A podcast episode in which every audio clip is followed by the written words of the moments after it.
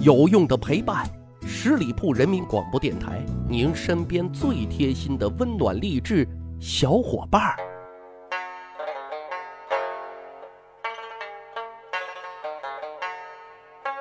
十里铺人民广播电台，趣吧历史，增长见识，密室趣谈，我是大汉。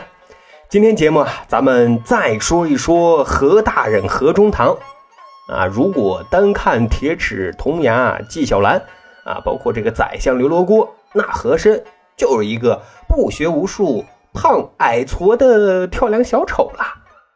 但是，如果我们看看真实的史料记载，大伙就会发现，电视剧里的和珅啊，其实就是在逗你玩儿，艺术化创造的一个人物啊。真实的和珅，据说啊。样貌英俊，博学多才，琴棋书画样样精通，而且还武艺高超啊，是当时少有的文武全才。先说文啊，乾隆皇帝在自己平定廓尔喀十五功臣图赞当中就提到啊，和珅精通满汉、蒙古、西藏四种文字。再说说和珅的相貌，影视剧当中的和珅。嗯嗯，有点油腻啊，但事实上啊，和珅比纪晓岚小二十六岁，比刘墉呢小三十岁，比咱们之前节目讲过他的死对头王杰小二十五岁啊，年龄上首先就占据了优势，外在形象应该不会差太多啊，这个咱稍后也会讲到。当然了啊，今天节目不是为了给何大人翻案。啊，因为他的身后事已经是盖棺定论，而是要跟大伙啊分享他和乾隆皇帝与纪晓岚、刘墉之间的那些电视剧上没有演，但是史书上却记载的那些趣事有意思的是什么呢？电视剧里啊，和珅总是被戏弄的那一位，但是在现实当中啊，和珅绝对不是什么好惹的主，纪晓岚、刘墉都得敬三分呐。就连乾隆皇帝那都是宠着他、惯着他、依着他，这是为什么呢？咱先说一段野史啊，也许能够说明一点乾隆皇帝和和珅之间的关系。野史上说，乾隆之所以宠爱和珅，这里啊有个大秘密，那是因为和珅啊是一位因乾隆皇帝而被冤死的妃子转世而生。啊，这句话怎么说呢？这个根据啊《清朝野史大观》里记载，说这个乾隆还是太子的时候啊，看到他爹雍正啊有一个妃子啊是美貌非凡，于是呢就想和人家玩一玩，那悄悄的就走到那妃子的后面啊，用双手捂住了那妃子的眼睛。那妃子也不知道是谁啊，以为谁跟他开玩笑呢，顺手条件反射的啊，就用梳子往后一打。很不巧，这一幕就被乾隆皇帝的母亲给看见了，说什么大胆，作为妃子，你竟然敢去调戏太子啊！于是就将这个妃子啊给赐死了。各位，你说这深宫有多可怕？乾隆那时候的内心也是很愧疚的，幼小的心灵那也是受到了一万点伤害啊！不就是玩了一个无眼睛的游戏吗？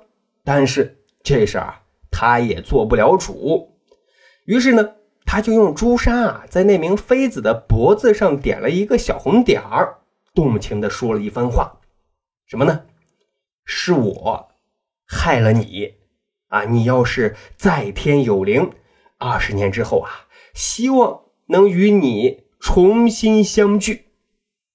没想到啊，二十五年之后，和珅入宫了。刚看见和珅，乾隆就惊呆了，因为他越看和珅啊，越觉得他很像因他而被冤死的那位妃子。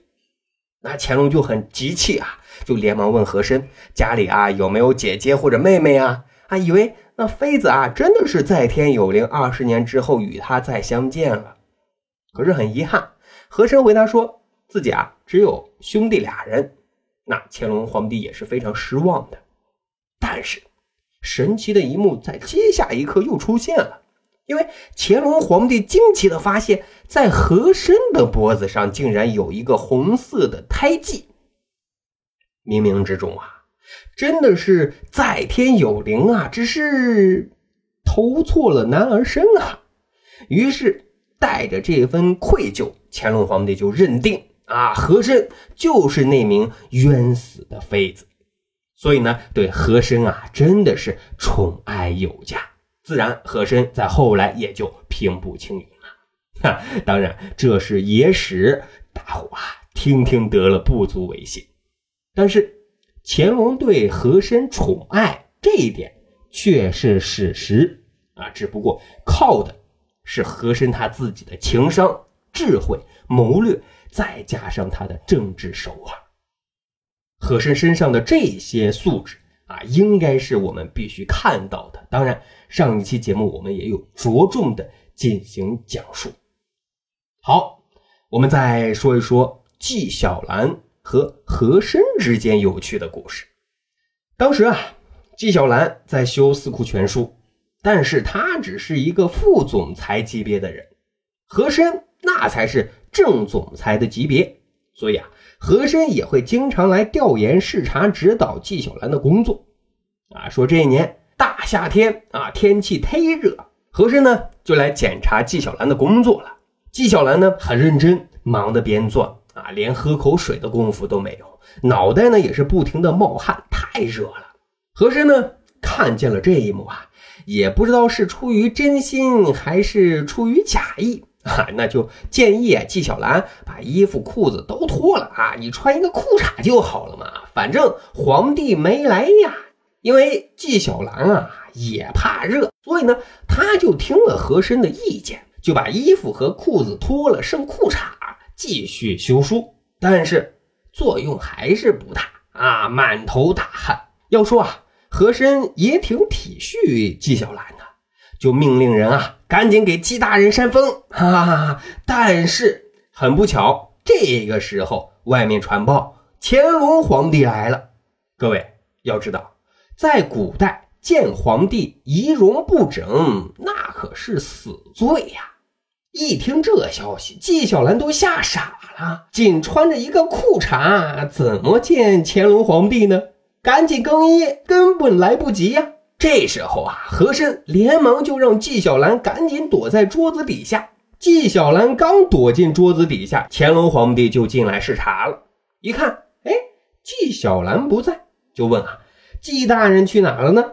这和珅啊，就赶紧应和着说：“纪晓岚身体不舒服，今天没来。”啊，打了一个马虎眼儿。乾隆皇帝也没有追问，然后就转身走人了。那乾隆皇帝走了之后，纪晓岚这才从桌子底下爬了出来，赶紧向和珅和大人道谢。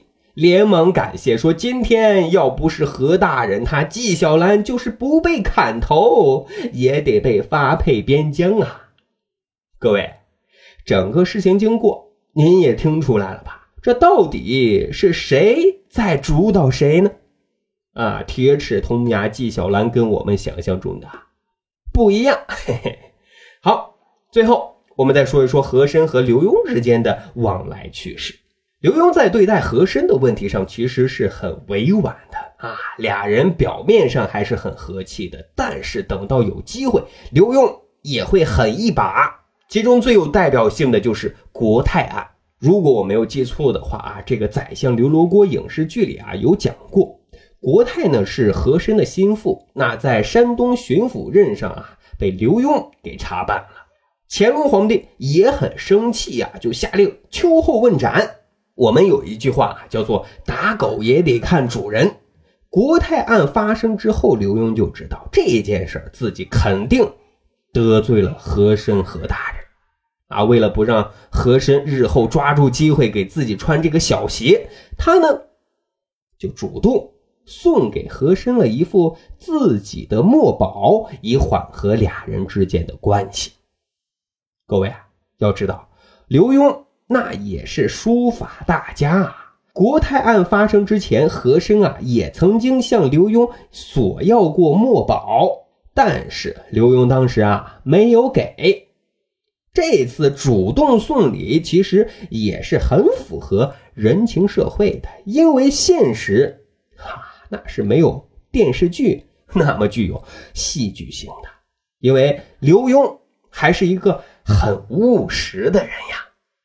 好，十里铺人民广播电台，长见识，长谈资，密室趣谈。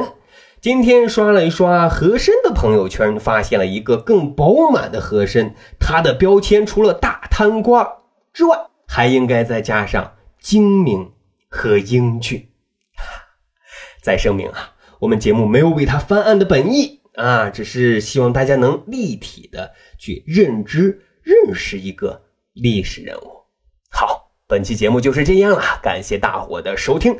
咱还有一个趣吧历史的小分队，如果您对历史边角料很感兴趣，欢迎大家关注十里铺人民广播电台的公众微信账号，然后回复数字一就可以添加大汉的个人微信了。经过简单审核，我就会邀请大家进入这个小分队当中，咱就可以谈天谈地聊历史段子。感谢大伙的收听了，马上就要过年了，过年期间大汉的节目绝不断更。啊！感谢大伙的支持。好，本期节目就是这样，下期再会。本期节目由十里铺人民广播电台制作播出。了解更多的资讯，请关注十里铺人民广播电台的公众微信和新浪、腾讯的官方微博。感谢收听，我们明天再见。